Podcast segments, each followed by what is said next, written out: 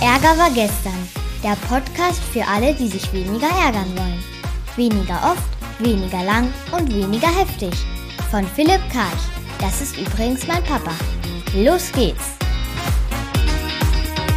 Noch ein kleiner Hinweis zu Beginn. Das ist der erste Podcast und wie bei vielem, was man zum ersten Mal macht, läuft noch nicht alles rund.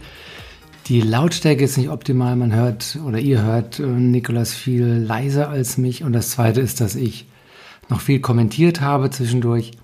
Aufmerksam gemacht hat mich darauf Brigitte Hagedorn. Sie ist Podcast-Spezialistin aus Berlin und sie begleitet mich hier beim Aufbauen dieses Podcasts. Vielen Dank an dich, Brigitte. An euch seid gnädig hier bei diesem ersten Mal und ich gelobe Besserung. Ja, herzlich willkommen zur allerersten Ausgabe des Podcasts Ärger war gestern. Ich freue mich total, ähm, Nikolas Watroba dafür gewonnen zu haben, ein Kunde und äh, irgendwie auch äh, Freund mittlerweile. Und ähm, ja, er ist heute hier. Hallo, Nikolas. Hi Philipp, ich freue mich auch hier zu sein. ja, ich ähm, habe diesen Podcast ja ins Leben gerufen, weil ich dachte, es kann eine nette Ergänzung noch sein. Äh, man, man liest, man kriegt viel Newsletter, man liest Fachbücher und so ein Podcast kann so zwischendrin beim Joggen oder in der S-Bahn. Und äh, die Idee war äh, immer mit der gleichen Frage zu beginnen und später auch mit der gleichen Frage zu beenden. Die, die Frage eins oder die erste Frage an dich ist, äh, worüber ärgerst du dich im Job so typischerweise oder gibt es irgendeine Ärgerperson, an die du gerade denkst? Ja, die gibt es auf jeden Fall. Also vielleicht nur kurz was Kontext. Ähm, ich bin äh, Koordinator äh, für eine Schuleinrichtung, die Jugendliche unterstützt, die ähm, aufgrund von Verhaltensauffälligkeiten nicht mehr so klarkommen im Regelschulkontext. Und wir versuchen die halt ein Stück weit auf ihrem Weg zu begleiten. Und parallel äh, üben wir auch so eine Beratung aus in den Schulen, um die Lehrer, mhm. die Erzieher und so weiter im Umgang mit diesen Jugendlichen so ein bisschen zu unterstützen. Verstehe. Ja, und in diesem äh, Beratungskontext, da passiert es mir komischerweise wesentlich häufiger, dass ich mich ärgere, als mit diesen Jugendlichen. Die haben natürlich okay. auch viel Potenzial, um dich in die Luft zu bringen. Aber das geht. Äh, es ist eher so mit den Erwachsenen in diesem Beraterkontext, wo ich dann schon mal an meine Ärgergrenzen stoße. Okay. Und wie ich dich kenne, hast du irgendeinen konkreten Fall jetzt dabei? Ja, den habe ich auf jeden Fall dabei. Der ist quasi, äh, der hat sich jetzt schon dreimal verändert, sprich, ich habe eigentlich schon drei Situationen gehabt, wo ich jetzt hier äh, mitgekommen wäre. Ähm, und ich nehme jetzt aber die frischeste. Ähm, auch da ganz kurz nur allgemein. Ähm, es war eigentlich eine klassische Situation. Ein Jugendlicher, der ein paar Monate bei uns in der Timeout-Richtung war und den haben wir dann in seiner Herkunftsschule zurückorientiert. Und dann muss man mhm. sich das so vorstellen, dann gibt es dann so einen Prozess, den wir halt begleitend unterstützen. Mhm. Da gibt es dann verschiedene Treffen mit Eltern manchmal, mit den Schülern und den Lehrern und in diesem, ja, bei diesem Ärgerangebot ging es aber eindeutig um eine Situation, wo nur der Klassenlehrer da saß und dann halt auch der sogenannte Cheferzieher, wenn man so will. Okay. Und der hat dann, äh, während wir, man muss halt verstehen, es ist halt eine Situation, die ist äh, knifflig, also es ist mit Sicherheit kein Engel dieser Schüler, aber jetzt auch nicht einer, der da durch die Schule läuft und jedem eins auf die Glocke gibt. Also mit Sicherheit nicht leicht, aber auch nichts äh, äh, wahnsinnig Dramatisches.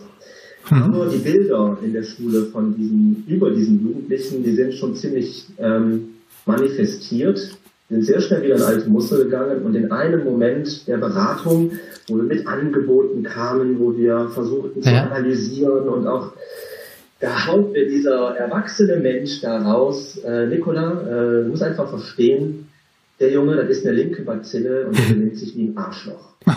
okay. Ich habe die Sache erstmal für den gegessen. Und ähm, ja, was hat das bei dir ausgelöst, dieser Satz oder diese, diese Begriffe? Ja, ich, also es hat mich innerlich erstmal maßlos geärgert. Ich ähm, habe hinterher auch ein bisschen festgestellt, dass es mich auch ähm, eigentlich verletzt hat. Ich okay. weiß aber gar nicht, wie das so zustande gekommen ist, weil er hat mich ja schließlich nicht als äh, Arschloch betitelt oder mhm. als linke Bazille. Ähm, aber es hat auf jeden Fall was ausgelöst, wo ich so ein bisschen davon ausgehe, dass das natürlich auch meinen, naja, meine Beratung irgendwie beeinflusst hat. Und ähm, mhm. wo ich dann hinterher selbst ein bisschen in die Verunsicherung ging und ich wusste, habe ich das jetzt gut gelöst oder nicht so gut gelöst.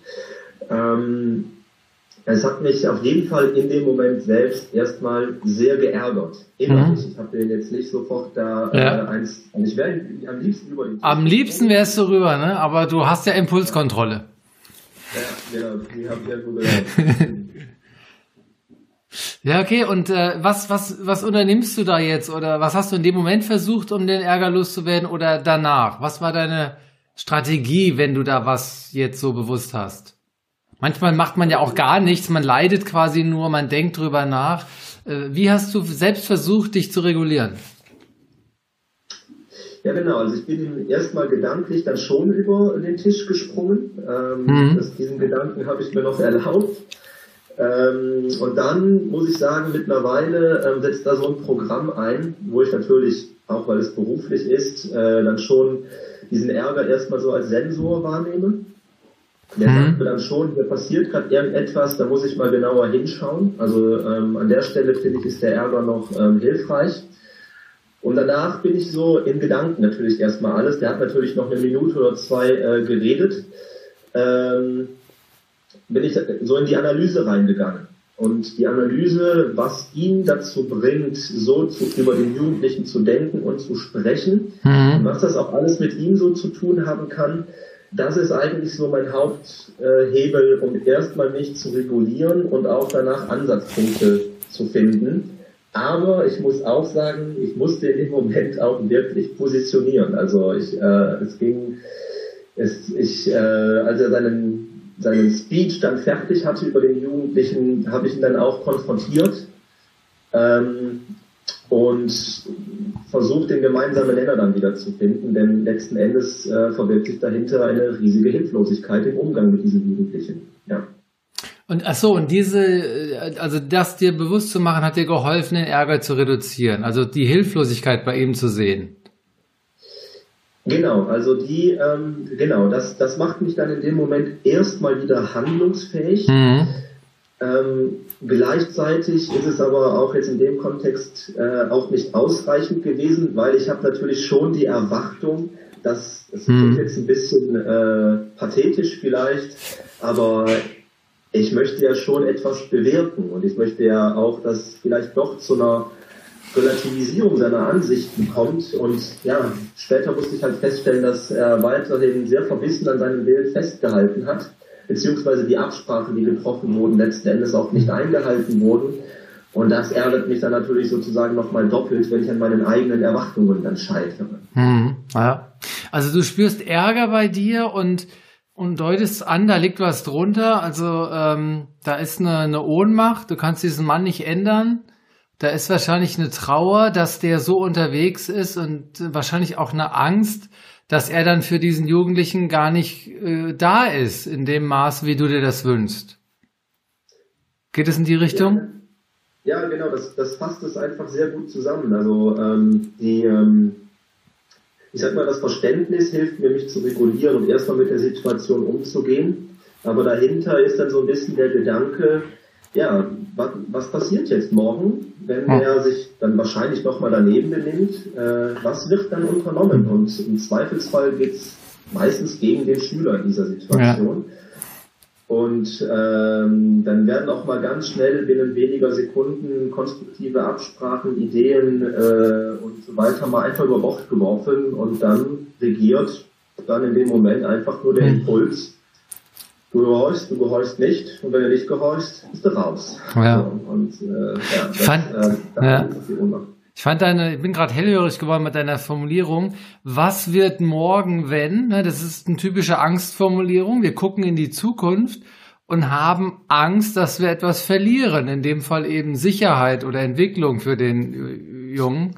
Äh, und dann kam das Wort wenn der sich wieder daneben benimmt. Und da habe ich kurz gestockt, ist das jetzt dein Urteil oder ist das das Urteil von dem anderen, das du übernommen hast? Äh, ich merke, wenn wir so denken oder wenn wir so sprechen, dann denken wir wahrscheinlich in der Kategorie Urteil von richtig falsch und dann kommen wir gleich in eine Beklemmung und unsere Handlungsmöglichkeiten gehen äh, aus. Ähm, wenn wir uns vorstellen, es gäbe das gar nicht daneben benehmen. Ja, es gäbe also einfach nur Verhalten, was gezeigt wird und wir gucken dann da drauf. Ne? Dann können wir wahrscheinlich ohne Urteil und ohne Ärger auch auskommen. Ja, genau. Also das ist auch äh, häufig das, wo ähm, wir versuchen in der Beratung so hinzukommen. Ich meine, man muss natürlich auch ein bisschen schauen, in so einem Schulkontext, ne, wo, wo die dann doch ähm, einige hunderte Schüler da, da rumlaufen haben und wo auch Schule an der Stelle sehr bewertend nun mal ist. Das mhm. ganze System wird ja quasi auf Bewertung aufgebaut. Ja. dann auf einmal in der Beratung reinzukommen, gerade bei den Jugendlichen, die sich in ihren Augen ja daneben benehmen. Und ja, du hast recht, ich habe effektiv die an der Stelle eher so in, naja, aus seinem Munde gesprochen. Hm. Hm. Also ähm, äh, da wird es natürlich knifflig, da für eine, für eine andere Herangehensweise äh, äh, dann zu sorgen oder einfach mal Verhalten halt auch als Botschaft zu verstehen. Ja? Ja. Er drückt ja schon irgendetwas aus äh, damit. Ja, genau.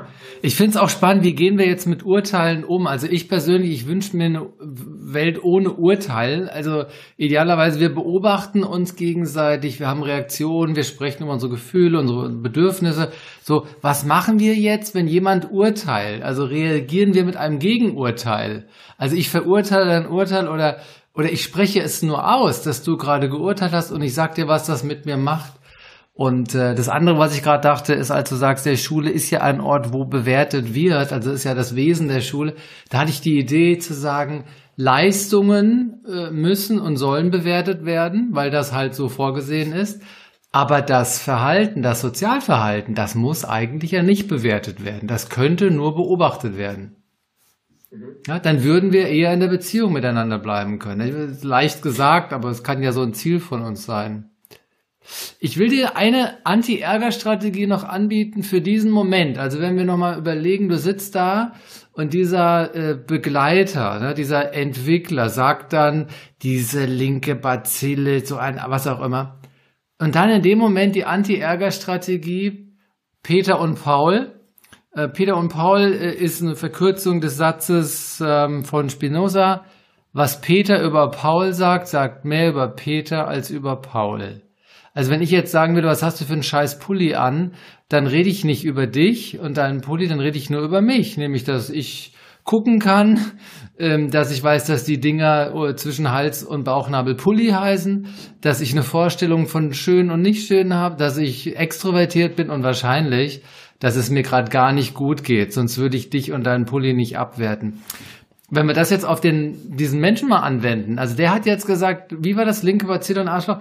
Was sagt denn der über sich in dem Moment? Ja, genau, da, ähm, also da ist einmal dieser Teil mit der Hilflosigkeit, den Friedrich. Ja, stimmt, hattest du schon gesagt. Ähm, und also ich würde jetzt nicht so weit gehen, dass er von selber von sich glaubt, dass er eine linke Bazille ist, ja? also er selbst. Ja, ja. Aber so wie ich ihn ein bisschen einschätze, ich glaube, er würde, er wünscht sich tief in seinem Herzen, weil er ist eigentlich, wenn man ihn so ein bisschen kennt, äh, so eine, den wird man mal so abstempeln ganz flott als eigentlich hat er ein gutes Herz. Das wird man, glaube ich, so ziemlich flott, wenn man den mal so kennenlernt, ein Bierchen mit ihm trinkt, wird man sofort sagen, er ist einer von den Guten. Und ich glaube, der will auch einer von den Guten sein. Mhm. Ich glaube, der will auch eigentlich Beziehungen aufbauen zu den Jugendlichen. Aber irgendwo ist er selbst auch eine linke Bazille, wenn man es jetzt mal krass äh, nimmt, weil ähm, er kommt nur mit der Gehorsamkeitsschiene. Ne? Der ist mhm. quasi der Gendarm und der Polizist der Schule, wenn ich das jetzt mal ein bisschen frech ausdrücken darf. Wie gesagt, das ähm, ist jetzt sehr vereinfacht ausgedrückt. Ähm, und ähm, ich glaube, dass er eigentlich was anderes möchte und auch an seinen Erwartungen halt scheitert. Ja. Und, ähm, ähm, und deswegen ähm, sich vielleicht sogar teilweise selbst ein Arschloch benimmt. Und das hat er in dieser Situation auf jeden Fall meines Erachtens dann kurz bewiesen. Weil ah. er natürlich kein Arschloch ist. Das muss ich ja, klarerweise ja. sagen. Weil, ja. Wenn er es mal hört, nicht, dass er sich dann abgestempelt fühlt. Mhm. Ja, es ist krass, ne? Also er, er, er urteilt über diesen Menschen. Er hat ihn eigentlich aufgegeben in meiner Hinsicht. Also er sagt, ich bin ohnmächtig, äh, ich bin traurig, dass ich den nicht erreichen kann. Ich habe gerade den humanistischen Blick verloren. Äh, ich habe den abtituliert, habe den in eine Schublade getan. Ähm, bitter. Also ich merke, wie ich, der, ich war jetzt nicht dabei, aber ich wäre schockiert gewesen in dem Moment. Ich kann also einfach verstehen, wie es dir da gegangen sein muss und ich erlebe dich so als sehr toleranten Menschen, aber du hast deine roten Linien und die hat der da überschritten, glaube ich. Also ich glaube nicht, dass, dass du in der Welt leben willst, wo die Menschen in seiner Position so über andere Menschen reden. Ne? Nee, vor allen Dingen, weil er es selber auch nicht möchte. Da bin ich einfach vollkommen hm. überzeugt. Und ich glaube auch, dass er, ähm, ich glaube, wie, wie, wie, wie eben gesagt, ich glaube, dass er auch von Grund aus ein, ein humanistischer Typ ist. Also ich glaube, das ist schon ja. einer, der will vieles richtig und gut machen. Ähm, und der, ich würde sogar sagen, dass er den, dass er es sehr, sehr schwer damit hat, dass er merkt, ähm, dass er mit seinen Mitteln einfach nicht angekommen ist bei den Jugendlichen. Weil mhm. ich glaube schon, dass er denen wirklich helfen und unterstützen wollte, nur auf eine Art und Weise, die der Jugendliche halt auch nicht so verwirken konnte. Ja. Ja, und das ist bitter. Ne? Das erleben wir tagtäglich im Timeout. Ne? Das machen müssen wir manchmal ein Jahr oder zwei Jahre aushalten, auch mit den Jugendlichen. Und irgendwann kommt dann so ein Durchbruch. Und in der Schule hat man immer diese neun Monate, da muss alles terminiert auf den Tag genau halt funktionieren. Ja. Und, äh, Ach Mensch, ja. Also ich, was mir dann auch oft noch hilft in diesen Fällen, ist zu sagen, da ist jemand gerade vorübergehend verhindert. Mhm. Ja, ich meine, das klingt so ein bisschen salopp, ne? Vorübergehend verhindert und eine schöne Alliteration. Äh, das, das Schöne an diesem Vorübergehen ist, dass es ja schon das Ende der Verhinderung in sich trägt. Und du sagst ja, er kann auch anders sein. Stell dir vor, der wäre halt immer so, er wäre eine Fehlbesetzung, wäre eine Gefahr für die Jugendlichen. Äh, ich hoffe nicht, dass es dahin geht. Ähm, wir kommen so ein bisschen zum Ende. Wir, wir können nicht die ganze Welt hier erklären. Ich würde dich einfach nochmal fragen wollen, so abschließend, äh, was, wenn du nochmal in die Situation reingehst, was würdest du, ähm, wenn du keine Angst hättest, in dieser Situation am liebsten sagen? Also dein, dein, dein Tun hat keine Konsequenzen. Du musst keine Angst haben weil du zum Beispiel an dem Abend noch stirbst oder warum auch immer. Ne? Du hast keine Angst vor Konsequenzen. Was würdest du tun? Ich sage jetzt mal den Satz, den der gesagt hat, so sinngemäß, und du hast mal einfach keine Angst, ne? weil hier äh, ist ja eh alles egal. Äh, also dieser Junge, ja, das ist eine linke Bazille, das ist, ist ein Arschloch. Boah, keine Angst, wenn ich jetzt realistisch. Ja. Äh, ich, realistisch du hast keine Angst. Du hast nur vergessen, dass du keine. Du hast keine Angst jetzt. Was sagst du da? Ja, in, in, ich, würde, ich ihn, würde ich über den Tisch springen und ihn mal ordentlich schütteln? Ich weiß es nicht. Du würdest gewalttätig werden. Ähm, ähm, das, ähm, ja, in, der, in der Situation wäre vielleicht Angst noch kurz äh, hilfreich gewesen. Ähm, ja. Nein, ich glaube, ähm, wenn ich wirklich keine Angst hätte, wenn ich, wenn ich wüsste, ich nur könnte mit Menschen ununterbrochen, oder ich würde es mir zutrauen, sagen wir mal so, ich mache es mal nicht abhängig von den anderen Menschen, sondern ich mache es mal nur von mir abhängig, dann hätte ich ihn oder dann würde ich ihn gerne genau da erwischen, wo eigentlich sein Schmerz liegt. Und das ist in seiner eigenen Trauer. Und die hätte ich irgendwie versucht anzusprechen. Verstehe. Also, äh, ja. Das heißt, du hättest das übersetzt, ne? Du hättest das übersetzt. Ja, für ihn genau. mit einer Frage. Ja, ich, ich glaube, das ist mir auch nicht gelungen. Also ich glaube, was mir gelungen ist, dass ich den Jugendlichen so ein bisschen in Schutz nehmen konnte. Also ja. Angst, ich hatte da keine Angst, die mich gelähmt hat, dass ich jetzt da irgendwie äh, mit der offenen Kinnlade gesessen hätte und nicht, nicht mehr wusste, was ich tun war. Das, das nicht. Ich habe das schon äh, aufgegriffen. Ich habe auch damit gearbeitet. Wir hatten auch die Hilflosigkeit, aber auch die Hilflosigkeit, die geht eigentlich nicht tief genug. Weil was sich dahinter eigentlich verbirgt, ist Trauer, da bin ich von überzeugt, und Ohnmacht mhm. und äh, Versagensängste bei ihm auch. Ja. Und diesen wunden Punkt, den ähm, ohne Angst, glaube ich, wäre ich da voll in die Offensive an der Stelle reingegangen. Mhm. Das wäre ein Weg gewesen. Im Nachhinein sind wir meistens schlauer, zu sagen, was du bei ihm vermutest. Das, das wäre für ihn vielleicht auch eine Gelegenheit gewesen, mit sich dann nochmal in Kontakt zu kommen. Oder auch eine Selbstaussage von dir mit der gewaltfreien Kommunikation. Also wenn ich höre, seid ihr per Du oder per Sie?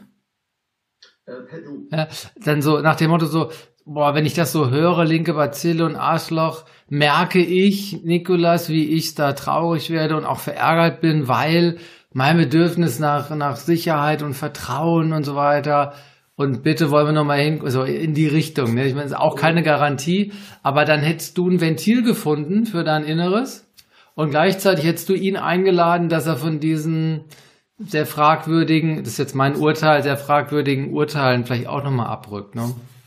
Mhm. Ja, wunderbar. Niklas, ich danke dir für deine Zeit. Wir, wir haben hier ein schönes erstes Beispiel gehabt für den Podcast. Einmal hier Peter und Paul mal angeguckt. Was sagt Peter über Paul? Dass man einfach bei dem Gegenüber mal bleibt und, und sich nicht so über, überrennen oder überkommen lässt. Und das andere wäre jetzt mit gewaltfreier Kommunikation da vielleicht auch was sagen zu können, wenn wir keine Angst hätten. Und das ist natürlich leichter gesagt als getan. Danke dir für deine Zeit und äh, das war der erste Podcast. Ärger war gestern und äh, es geht weiter. Ich hoffe, ich finde weitere Menschen, die so offen über ihre Ärgerthemen sprechen wie du heute. Vielen Dank, Nikolas. Ja, danke dir auch. Ciao. Ciao.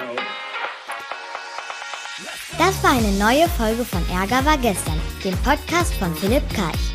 Hat dir die Folge gefallen? Ärgerst du dich jetzt weniger oder ärgerst du dich jetzt sogar noch mehr? Der Podcast geht auf jeden Fall weiter. Und wenn du magst, bist du wieder dabei. Bis dahin, viel Spaß mit all den Ärgerangeboten.